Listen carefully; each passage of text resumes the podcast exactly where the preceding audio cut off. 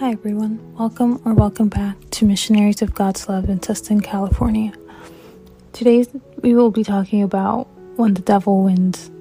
Before we begin today, find a quiet place to sit down, take a deep breath, relax your body, and ask the Holy Spirit to join you throughout the meditation, throughout the day, and the days ahead. Savor the fresh air that is given to us by God.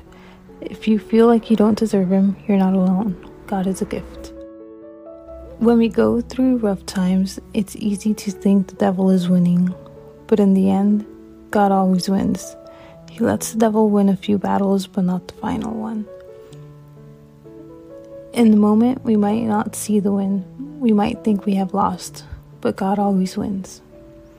Roman, Romans 8:28 says, quote, "And we know that in all things God works for the good of those who love him, who have been called according to his purpose."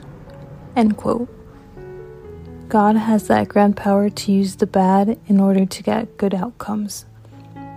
Try to remember that the best things that have happened to you have come right after having to deal with a tragedy or a great pain that tragedy and pain have become the greatest blessing.